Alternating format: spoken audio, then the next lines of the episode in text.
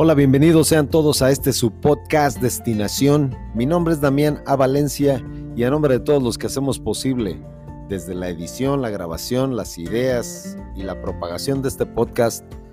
Gracias, gracias por escucharnos. Todo el esfuerzo que se hace para que esto llegue hasta ustedes es recompensado con su audiencia, con sus sugerencias y con sus uh, y con sus likes, con sus cuando comparten esto con otras personas. Por todo eso y por muchas otras cosas más, gracias.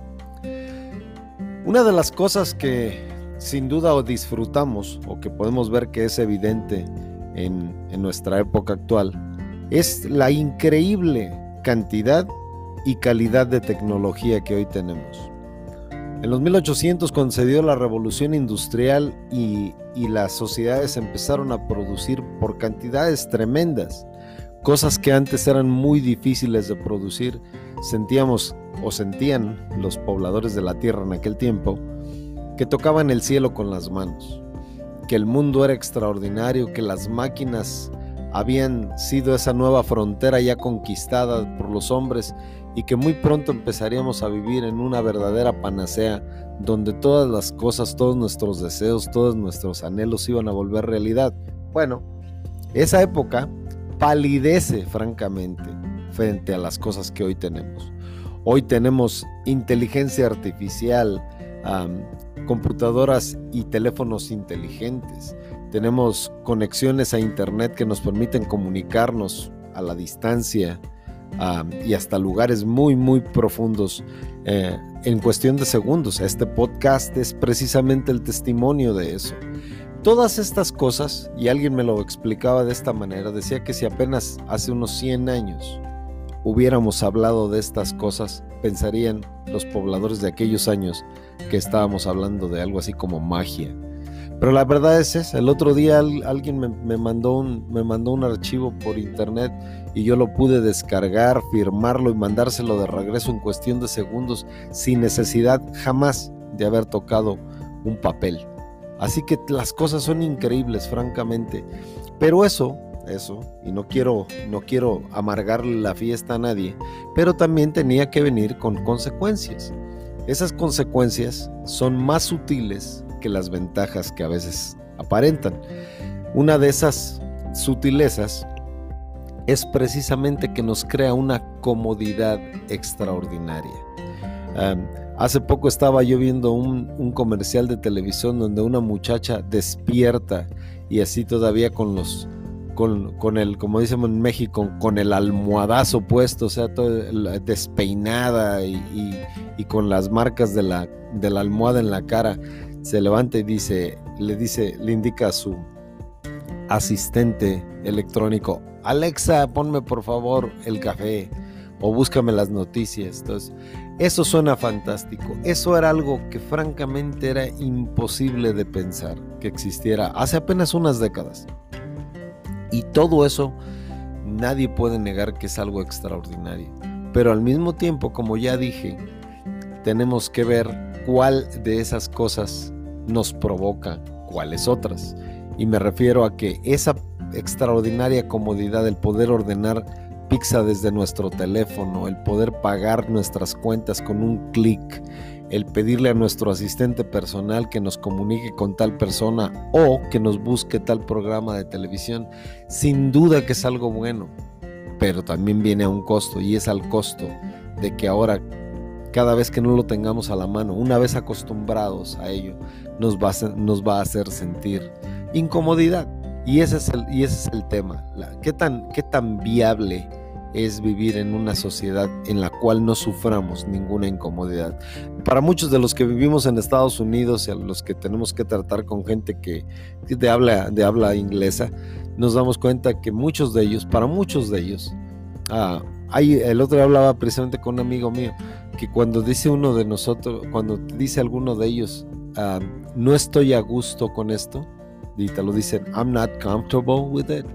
Cuando te dicen esa palabra comfortable, en este caso uncomfortable, que no están a gusto, ahí se debe detener todo, se deben parar las se deben parar las prensas, se deben parar las máquinas, tenemos que hacer un, alto en el camino porque la comodidad pareciera que es algo, es un valor extraordinario y nadie, nadie tiene derecho a no, a no atender a un llamado así. Pero la verdad es que yo me pregunto, ¿cuántas veces hemos estado incómodos y hemos seguido adelante? ¿Cuántas veces precisamente por haber estado incómodos y seguir adelante, entonces las cosas salen mejor? Se los voy a explicar de esta manera. Hace algunos años estaba yo escuchando el testimonio de una persona, se llama John Kors. John Kors ha sido uno de los, de los directores de algunas de las organizaciones no lucrativas más grandes de Estados Unidos. John Kors platicaba acerca de la perseverancia y de cómo perseverar a veces aun cuando no estamos totalmente a gusto. Él contaba que su familia era una familia muy extensa, pero tenían las raíces de su familia, habían sido en una granja en el medio oeste de Estados Unidos, ahí por, por Arkansas, ¿no? En esas planicies enormes donde se cultivaba por muchísimas cantidades. Bueno, y él cuenta que su abuelo seguía viviendo ahí, su abuelo seguía viviendo ahí. Y entonces cada año hacían una reunión familiar donde los hijos de este hombre, o sea, de su abuelo, sus tíos y sus padres, regresaban a la granja y se la pasaban una semana de, nuevo en la granja. Lo hacían como una forma de respetar y, mantener vivas las tradiciones y, estar conscientes del lugar de donde habían salido y, lo mucho que habían prosperado, lo mucho que habían sido bendecidos y prosperados. Entonces hacían esa excursión, más bien él, le llama como un peregrinaje. Entonces llegaban, pues imagínense, todos los tíos, todos sus padres de John Course y todos sus primos, y eran un montón. Y entonces Andaban por ahí, se familiarizaban otra vez con el pueblo, con, las, con la granja y con todas las cosas que ahí había. en una ocasión cuenta algo bien interesante John Kors que dice que sus, sus primos de él, o sea, él era uno de los más grandes, por cierto, insistían en que querían salir al campo, que subirse en la carreta y ir al campo. El abuelo les decía que no tenía tiempo de llevarlos, pero ellos decían, no, que nos lleven, que nos lleven, que nos lleve John. Él ya, está, ya, era un adolescente. Entonces, el abuelo tomó esto como una lección extraordinaria. Entonces le, dijo que sí, que se le da permiso. Eh, le, le dio la carreta, le puso unos caballos y le dijo, pero escúchame bien, estas son las condiciones para que se vayan. Se van a ir y se van a quedar allá y no van a poder regresar hasta que sea la hora de la cena.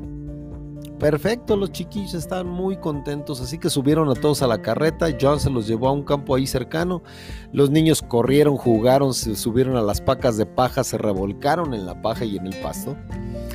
Pero ya un poquito después, ya cuando, ya cuando les empezó a dar hambre, ya, ya, se, habían, ya se les había metido la paja en medio de la camiseta y la piel y les empezaba a picar y entonces los más chiquitos empezaron a decir que querían regresarse. Y Jan, Jan estaba muy, muy, muy consciente de, las instrucciones de su abuelo y entonces les dijo que no se podían regresar hasta que fuera la hora de la cena. Pues los, ah, los, los, ah, los, los sollozos se volvieron en llanto abierto y después en alaridos. Ah, entonces, pero pues la hora llegó, los subió otra vez a la carreta, se los trajo de regreso ya después de estar bañados y después de que ya les dieron de comer, ya volvieron a la normalidad y se volvieron otra vez los niños tranquilos que siempre eran. En la noche el abuelo les dio, les, eh, a la hora de cenar, habló con todos y les dijo algo. Dijo, bueno, ahora que, ahora que vinieron, ahora que regresaron en esta ocasión, se darán cuenta de que muchas de las granjas que estaban alrededor de aquí ya están cerradas, ya no existen, ya no producen más, ya las vendieron o están incluso abandonadas. Dijo, esta es una de las pocas granjas que todavía produce y trabaja en esta área. Dijo, la razón por la que les di esa lección de que se fueran y que no los dijeran volver, aun cuando estaban incómodos en el campo, era precisamente para que aprendieran eso. Dijo, la razón por la que esta granja de la familia sigue produciendo y sigue avanzando es porque nosotros decidimos quedarnos allá afuera cuando era más cómodo estar aquí adentro cuando no sucumbíamos ante, el deseo de mejor venirnos a meter aquí a, lo calientito de la chimenea, cuando estaba frío y teníamos que ir a traer las vacas ah, del campo. La razón por la que esta, granja sigue estando en pie es precisamente porque decidimos que sin importar la incomodidad íbamos a seguir adelante. Yo creo, y yo estoy convencido de que vivir una vida una vida a gusto vale la pena. Yo, soy el primero en levantar la mano. Pero también entiendo que no siempre es así, que a veces es difícil, que a veces tiene uno que hacer aquello que no le gustaría o aquello que le incomoda para poder seguir avanzando. Esa es la tiranía de la comodidad, aquella a la que a veces sucumbimos de manera muy sutil, poco a poco, todos los días, entregando cada día un poquito de nuestra, de nuestra incomodidad para estar cada día mejor, para vivir en una vida más moderna y más completa, pero que a veces nos hace falta reflexionar qué tanto estamos dando a cambio de esa comodidad. Gracias por estar en este su podcast Destinación. Mi nombre es Damiana Valencia. Gracias por estar aquí, por sintonizarnos, por, por mandarnos sus consejos, sus, sus uh, apuntes, incluso a veces por, uh, por corregirlos. Gracias también por eso. Uh, esperamos verlo, escucharnos en la próxima y acuérdense, todos en la vida, todos tenemos una destinación, pero solo algunos tomamos los pasos necesarios que nos lleven a alcanzarla.